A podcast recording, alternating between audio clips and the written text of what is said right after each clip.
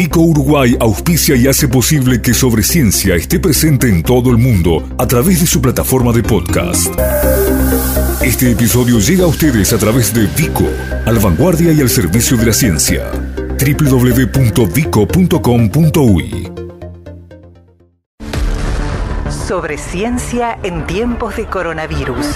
Información científica segura y veraz sobre la epidemia de la enfermedad COVID-19. La tarea de los científicos, organismos y centros de investigación uruguayos y los datos actualizados sobre el combate al virus SARS-CoV-2. Sobre ciencia y las radios públicas de Uruguay, difundiendo la ciencia y el conocimiento en la emergencia. Sobre ciencia. Bueno, como decíamos en el arranque, Nico, vamos a hablar de otro tipo de test ¿eh? y está bárbaro. Eh, recordemos que cuando arrancó la pandemia, la epidemia, eh, la gran duda era qué test íbamos a poder hacer, en qué cantidad, cómo, cómo íbamos a hacer para tener cierta cierto grado de certeza de que estábamos controlando de una manera adecuada. Bueno, eso quedó muy atrás y hoy lo que nos preocupa, bueno, es la velocidad, lo, la posibilidad de, descentralizarlo en territorio a partir de que no sea muy costoso, la precisión de los resultados y en algunos casos, bueno, distintos test no miden exactamente lo mismo. En este caso, eh, para no tener que payar nosotros y dejar que hablen los que saben, le agradecemos muchísimo a uno de los integrantes del equipo que está avanzando en el desarrollo de estos test de eh, SARS-CoV-2. Eh, es investigador de Facultad de Química y del Instituto Pasteur de Gustavo Salinas. ¿Cómo andás? Buenas noches. Buenas noches, Gustavo. ¿Qué tal? Bien, bien. Muchas gracias. Un gusto de saludarte. Eh, Gustavo, estos test se conocen con la sigla LAMP, ¿es correcto? Como si, como lámpara, digamos. ahí está, ahí está. Es un, es un, el, la traducción, digamos, al español es eh, un poco compleja, digamos, pero sería amplificación isotérmica en bucle, algo así. Y tal, un poco la, la, la, gracia del asunto es que no necesita un equipo de PCR, que es costoso, es un equipo que, bueno, permite cuantificar el virus y, bueno, para eso se requiere un equipo que, eh, nada, en tiempo real va midiendo la fluorescencia y bueno, es un equipo caro. Eh, y este método no no requiere de ese equipamiento. O sea que la, primera diferencia arranca en la inversión inicial. Exactamente, esa es una diferencia bien importante porque un equipo de PCR en tiempo real eh, cuantitativo pienso que debe andar por el orden de los eh, entre dependiendo del equipo entre quizás 40 y 70 mil dólares, qué sé yo. Entonces ahí hay un costo importante. Claro, claro, que ya hace privativo eh, llevarlo, por ejemplo, a los lugares poco poblados, a los departamentos con poca densidad de población, por ejemplo. Exactamente. Además, este no es eh, tampoco es un equipo portátil, digamos, porque bueno tiene algunos eh, elementos que pueden algunos eh, láseres que pueden desalinearse, digamos, entonces tampoco es un equipo portátil que uno dice, bueno, lo tengo ahora acá en este foco y lo muevo a otro lugar. Eh, en fin, es un equipo que tiene, es delicado en ese sentido. O sea que la primera fortaleza de desarrollar los test lamp, eh, a ver, hago una extrapolación a lo que vos estás diciendo, es que permite multiplicar la cantidad de puntos en el país que puedan testear. Sí, en principio, en principio esa es una fortaleza en los lugares donde no hay equipamiento de PCR.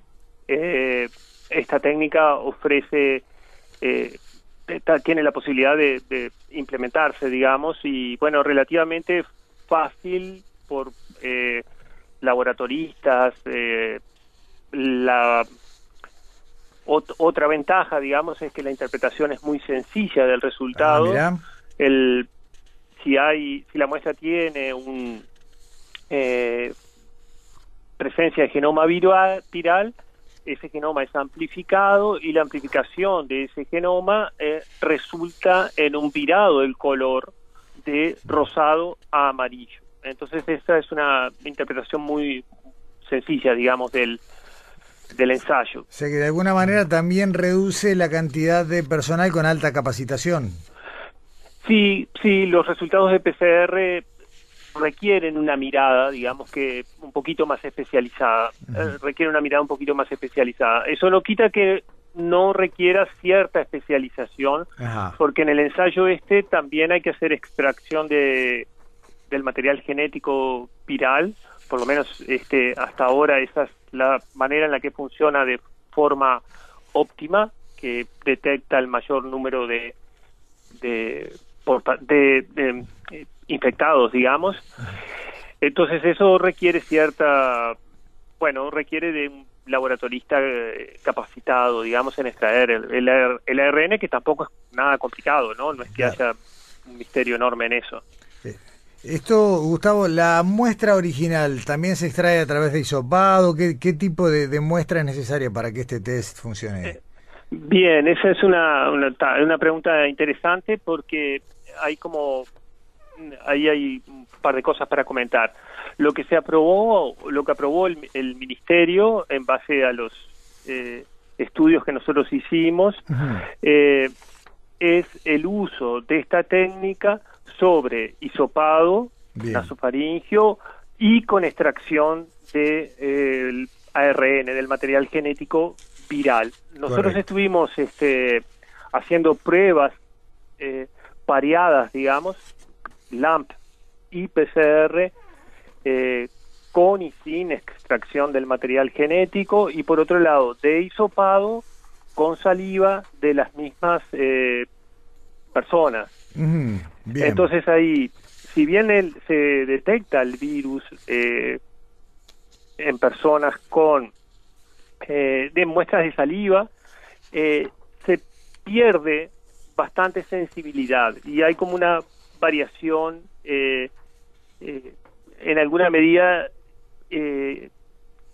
importante, digamos, o sea, baja bast- baja bastante en algunas muestras la sensibilidad, en otras no baja tan no baja tanto. Entonces, por ahora, por ahora no, por lo pronto no es lo suficientemente sensible la técnica para detectarlo en muestras de saliva. Por Correcto. supuesto, hay muchos laboratorios en el mundo que están trabajando y en, y en Uruguay también en la detección en saliva y eso puede llegar a, a optimizarse. Pero en las muestras que nosotros analizamos, que eran de casos positivos y después un segundo, una segunda muestra eh, antes de la semana del primer hisopado, eh, el hisopado tiene una carga viral superior al- a, a la carga viral en saliva, digamos. Correcto.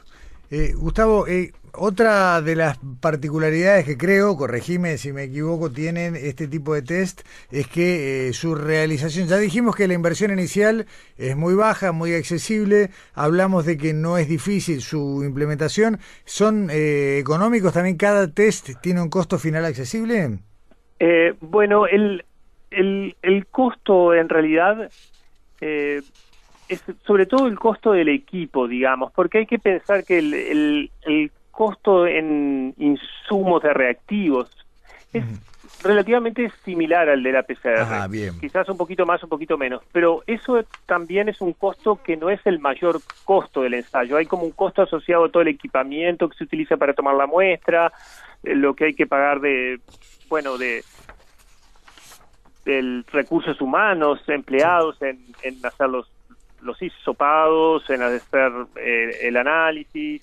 O sea Claro. que en verdad en el costo final, el costo de los reactivos es un costo eh, menor si se quiere, menor si se quiere, y no es una re- rebaja significativa en relación a la PCR, en, bueno, en este sentido, que es un Claro. costo menor en todo el costo del ensayo. Claro, está sí en el equipo, sí en el equipo sí porque no se requiere de, de, ese equipo caro, digo. Y, sobre un- todo lo que tú decías al principio también en la descentralización, en esa Claro. posibilidad de llevarlo a capitales departamentales donde hay PCR, llevarlo a puntos de frontera donde no hay un, un lugar de PCR cerca. Sí, hay bajas costos de transporte, bajas tiempos. Exactamente. Sí, sí. Logística, además, y además la, la, la velocidad de la respuesta, porque no tenés que esperar, qué sé yo, eh, varias horas a que la muestra va de un punto a otro, que se junta con otras muestras, han analizada, y de repente en el medio, bueno,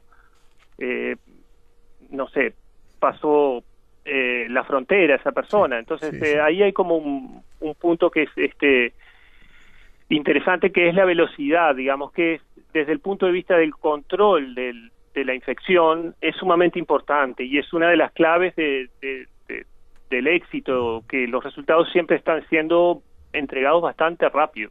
Claro. Eh, y eso, ahí, ahí está, hablabas de lo rápido. ¿Es un test que se puede obtener resultados en el día?